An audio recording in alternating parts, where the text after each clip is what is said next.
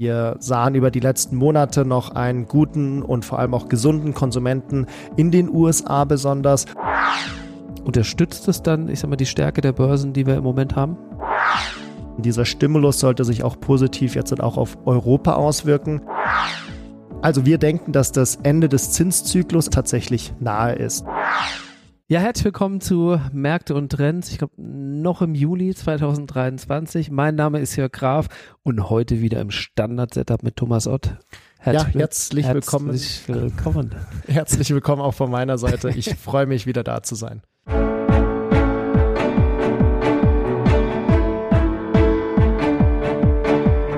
Märkte und Trends. Erfolgreich investieren und verstehen, was die Kapitalmärkte bewegt.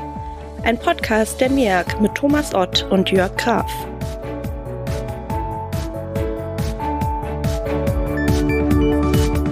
Wir haben in Deutschland der IFO Geschäftsklimaindex deutet so ein bisschen in dieselbe Richtung wie die Einkaufsmanager-Indizes am Vortag. Die Wirtschaft im laufenden Quartal scheint schon mal zu schwächeln. Der IFO-Index sank jetzt auf ein acht Monatstief. Das ist der dritte Rückgang in Folge. Das haben wir, glaube ich, heute auch in Medien gesehen, was auf einen Abschwung innerhalb der kommenden sechs Monate hindeutet. Und hauptverantwortlich für die schlechte Stimmung ist natürlich eine deutlich schlechte Bewertung der aktuellen Lage. Stichwort Rezession, Fragezeichen. Aktien. Ja, wir haben die Woche der Notenbanken. Die steht diese Woche an. Gleichzeitig läuft die Berichtssaison zum zweiten Quartal, bei der die Ausblicke für die kommenden Monate besonders im Fokus stehen. Tech-Aktien haben jetzt überrascht, erstmal in den USA haben wir gesehen, aber worauf sollten sich Anleger jetzt mal, ich sag mal, mit Blick auf die Berichtssaison einstellen? Das stimmt. Äh, jedes Quartal aufs Neue beginnt die Berichtssaison, kann man quasi sagen. Besonders achten werden wir dieses Mal jedoch erneut nicht auf die tatsächlich berichteten Zahlen, sondern auf die Ausblicke der Unternehmen. Diese geben uns einfach sehr viel mehr Informationen über die Erwartungen und ob wir tatsächlich in eine Rezession rutschen könnten. Das hattest du ja auch gerade eben schon angesprochen. Aber jetzt erstmal der Reihe nach. Die Zahlen für das letzte Quartal sollten eigentlich wieder gut werden. Wir sahen sahen über die letzten Monate noch einen guten und vor allem auch gesunden Konsumenten in den USA besonders und auch einen sehr starken Arbeitsmarkt. Ähm, und für den Ausblick sind die Erwartungen und das sehen wir jetzt tatsächlich darum auch eher positiv, eher gedrückt eigentlich. Du hattest ja zum Beispiel den IFO-Index angesprochen, der jetzt halt eher auf Deutschland fokussiert ist, aber auch die globalen äh, Indizes sind hier eher mit gedrückter Stimmung aktuell unterwegs. Wir denken jedoch, dass der Ausblick der Unternehmen besser sein könnte. Generell ist der Arbeitsmarkt noch stark und die Konsumenten geben noch Geld aus. Darum für uns durchaus auch für dieses Mal in der Berichtssaison Überraschungspotenzial nach oben. Trotz gedrückter Stimmung. Jetzt guck mal, USA, du hast glaube ich schon gesagt, USA sind ja Einkaufsmanager auf breiter Front eher gestiegen ähm, beziehungsweise im Monatsvergleich so eine, gar eine Beschleunigung des Wachstums angezeigt. Ähm, unterstützt es dann, ich sag mal, die Stärke der Börsen, die wir im Moment haben?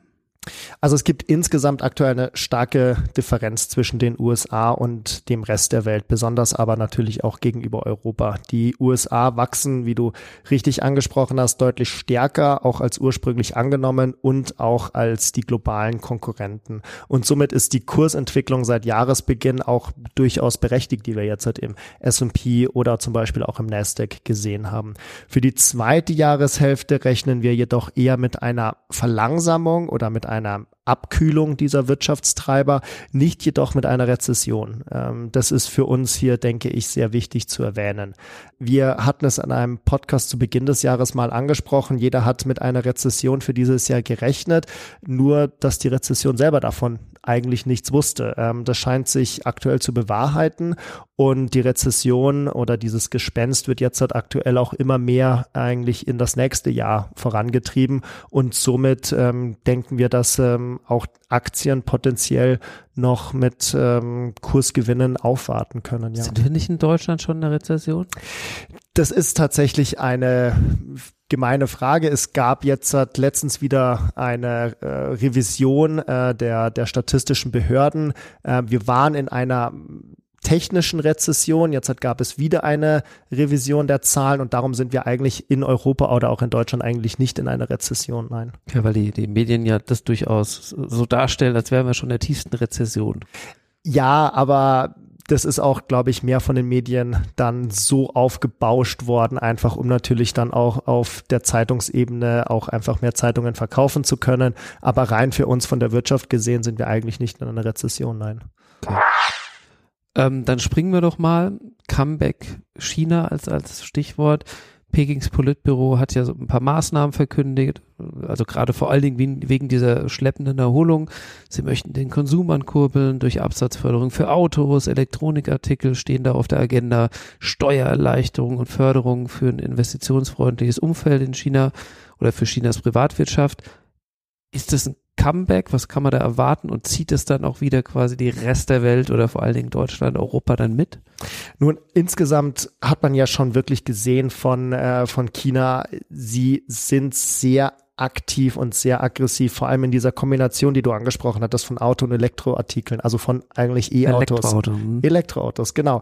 Das da wirklich überschwemmt China inzwischen den Markt. Und das ist tatsächlich auch positiv oder sind erfreuliche Nachrichten, die wir jetzt zuletzt auch von dort gesehen haben. Wir haben die Reaktion gesehen. Chinesische Aktien sind teilweise gestern im Index mit über vier Prozent im Plus gewesen.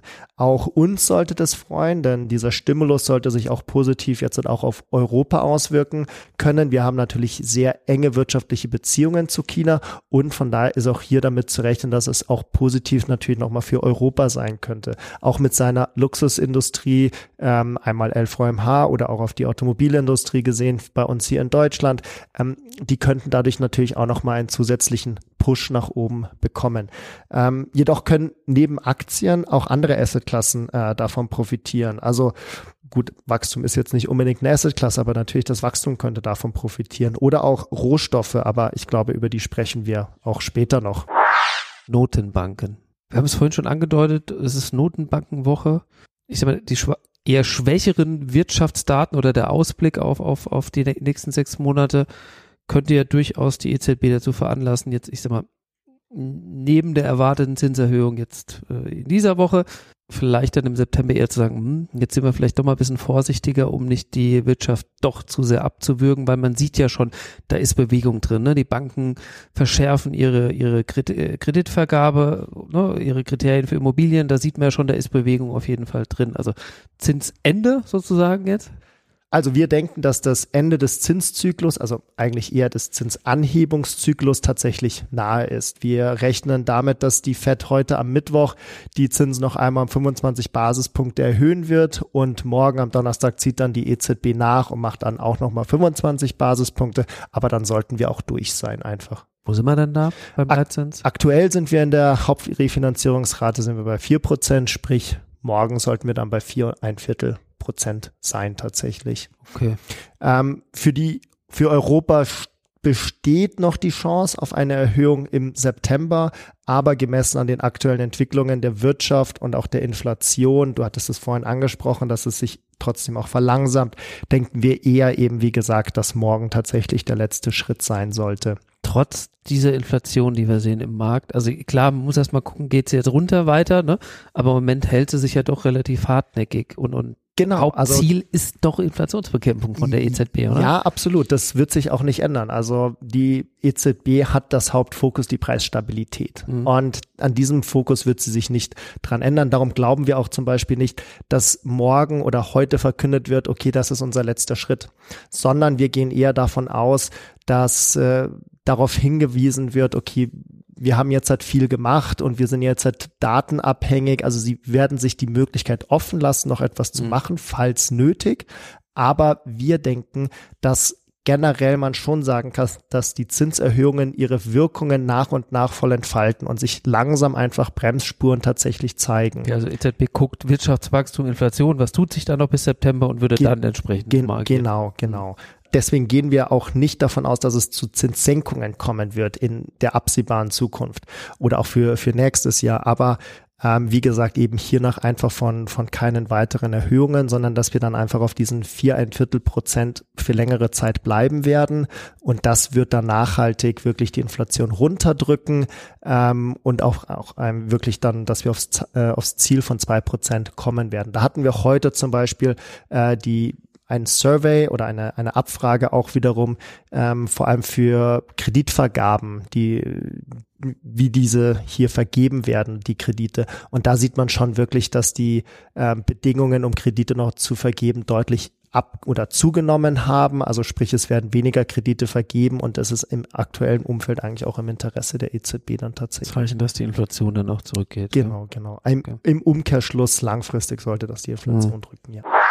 Ja, lass uns mal über Anleihen sprechen.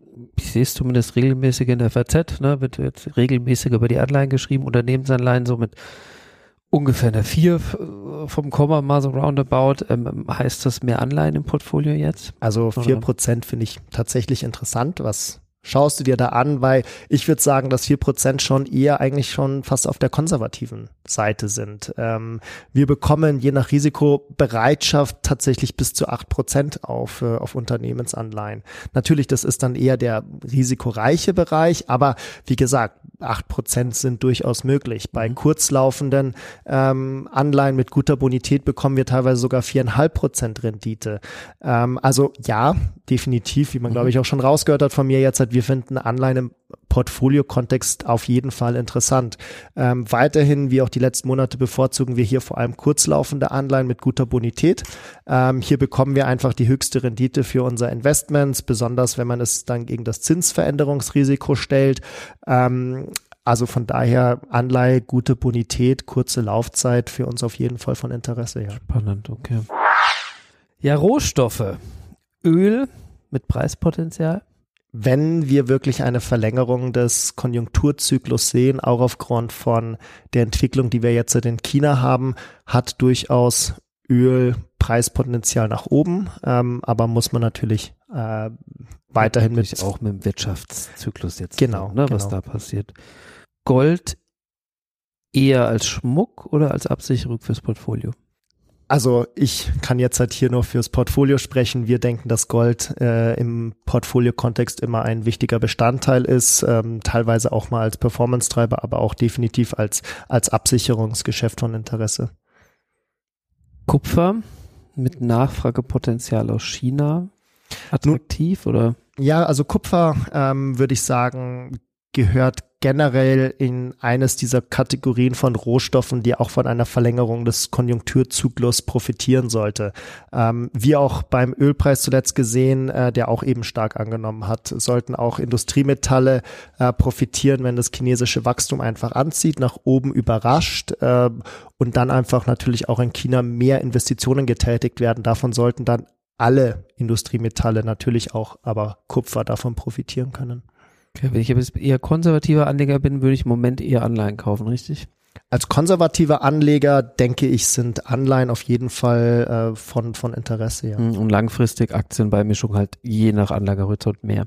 Genau, langfristig ähm, kommt man wahrscheinlich trotzdem auch über eine Beimischung von, äh, von Aktien nicht rum. Ähm, aber das ist dann natürlich immer jedem Investor selber überlassen bezüglich der Risikobereitschaft, bezüglich der ähm, auch der Risikofreude des Anlagehorizontes etc. pp. Ähm, und da glaube ich, macht eine gesunde Mischung einfach von Aktien und Anleihen im Portfolio-Kontext immer den meisten Sinn.